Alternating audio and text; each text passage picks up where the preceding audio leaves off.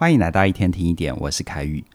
在这世上，所有的爱情，它的萌芽都有一个共同点，那就是偶然。而你知道吗？如果在爱情里只有偶然，又会怎样呢？今天跟你分享一个运用偶然的高手，他的人生故事。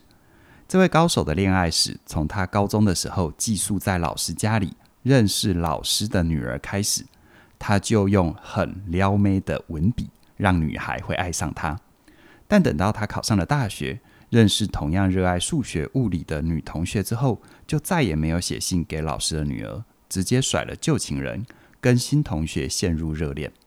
后来呢，这个高手跟大学女同学结了婚，而随着他的学术成就越来越高，有更多的机会到世界各地旅行，又有更多的机会跟女性偶然的相处。有一次呢，他回老家度假，重逢他的表姐，竟然开始跟表姐调情。后来甚至于为了迎娶表姐，用强硬的手段跟原配自己的老婆离婚。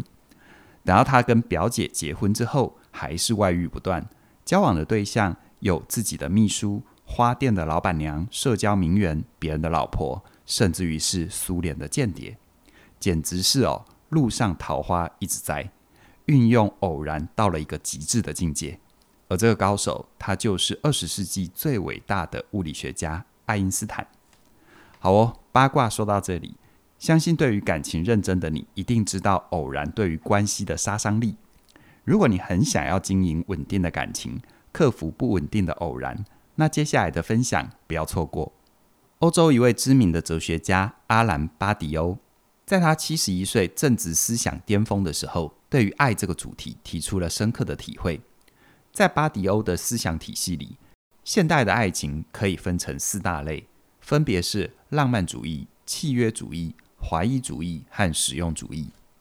浪漫主义很好理解，它是对于大众影响力最大，也是最多小说或电影推崇的爱情，强调热恋的喜悦和美妙。但缺点就是在于热恋期只要一过，两个人经常熬不过生活的真实，很难爱下去。而契约主义则认为，心动是靠不住的。爱情必须要有契约，才能够形成稳固的关系，所以他讲求门当户对，把薪水、财产放到台面上来讨论，认为钱才是爱情维持的基础。这也等于把爱情用商业逻辑来操作，维持关系的稳定是没问题的，但它的缺点是很难让人感觉到关系里面的亲密。而怀疑主义的爱情又是怎么回事呢？他认为九成的爱情没有好结果。而且经常带给人伤害，所以很怀疑爱情，它根本是人类脑子里面的自恋幻想，只是为了把物种延续这个目的包装起来。也就是说，怀疑论的人认为，真实的爱只能是性爱，因为性爱才是真实可以捕捉的存在。最后第四种实用主义，它直接冲着浪漫而来的，他反对在激情上面建立关系，因为实用主义认为。爱情应该是一种合理的安排，无论是粉红色泡泡、性爱还是利益，都只是生活里面的一小部分，能够经济有效地处理好就可以了。在巴迪欧看来，这四种爱情都不是真正的爱。听到这里，你会不会有一种怀疑人生的感觉啊？如果现实的爱不行，浪漫的爱也不行，那到底要怎样爱才行呢？为了解答这一题，巴迪欧提出第五种爱的类型。那就是靠近真理的爱。所谓的真理，是哲学家面对人生意义存在的问题，这种时候经常思考的概念。通俗的说法就是，真理就是永恒不变的。不过，请注意，巴迪欧并不是说爱情必须永恒不变，结了婚就不能离婚，而是认为太放任爱情在偶然里消磨，会让爱变得太短暂。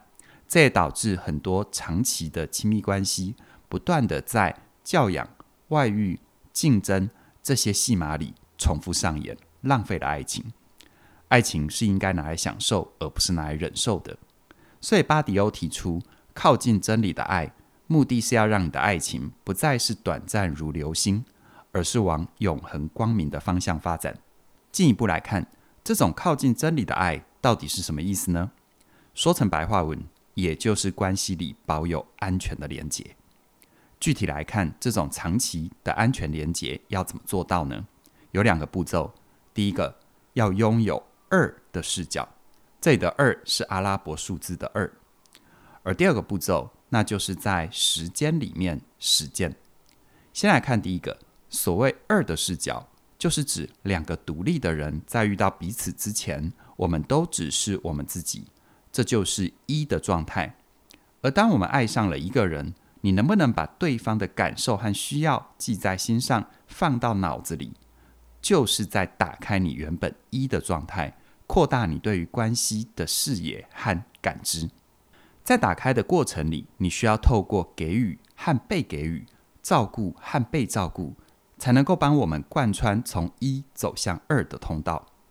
回到爱因斯坦的例子来看，他看似爱了很多人，但他之所以可以到处交女朋友。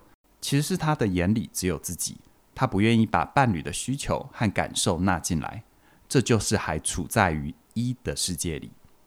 但假如爱因斯坦发现他对爱的需求跟老婆有差异的时候，他愿意先停止跟秘书打情骂俏，早点回家陪老婆，这就是在照顾老婆的感受，维持好安全连结。而在这之后再讨论彼此需求的落差，如此一来呀、才能够慢慢的练习走出一的世界，发现更多新的自己，也才有机会在伴侣面前说出需求和脆弱，甚至于在面对脆弱的态度上陪伴彼此成长，创造两个人独有的时光，进而摸索出有弹性的安全连结。再来看第二个步骤，在时间里实践，这又是什么意思呢？直白的说，就是你为爱做了什么具体的事情。可以让你们的安全连结一直都在。很多 happy ending 的爱情故事，常常结束在男女主角在一起，然后就没有然后了。这容易让人有一种错觉，以为只要两个人在一起，爱就会自动延续下去。这会造成很多朋友在感情里的挫折。但事实上，爱情在长时间的关系里，会经历很多慌张、不知所措、来回挑战的情绪。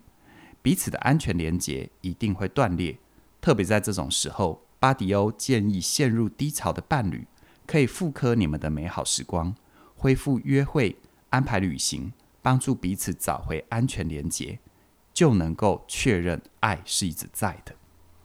你们的关系也能够从偶然的相遇修炼成某种一直都在的过程，进而穿越时间的考验，一天一天的爱下去，让爱从形式走向本质。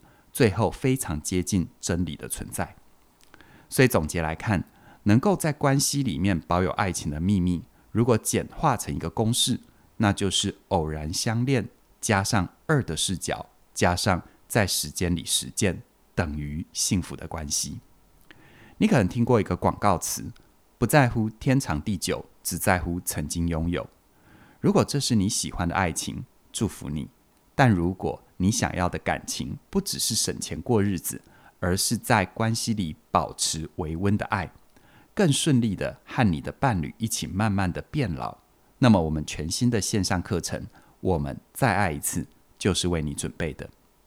从事伴侣咨商十多年的黄以白老师，经常提醒伴侣们，在亲密关系里遇到冲突和困难，感觉安全连结快要断掉的时候，暂停。是为了在时间里创造出空间和信任，慢慢接纳你和伴侣的感受。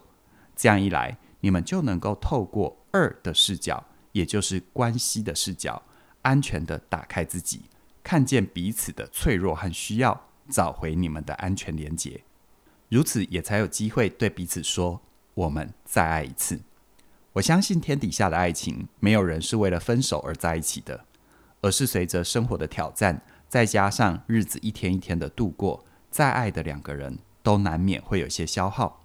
这时候怎么找回爱，找回关系里面的温度，就左右了你幸福的程度。这是全台第一门由伴侣治疗师推出的线上课程。我们再爱一次，我们即将在七月二十四号的凌晨零点新鲜上架。欢迎你现在就到我们的网站，在这上面已经有免费试听的第一讲。鼓励你早早设定好闹钟，在第一时间加入这一门课程的学习，让以白老师透过我们再爱一次来陪伴你。从关系的视角，用更全面的角度破解爱情的危机，让你在关系里面享受而不是忍受。详细的课程资讯在我们的影片说明里都有连接，期待你的加入。那么今天就跟你聊到这边了。谢谢你的收听我们再会。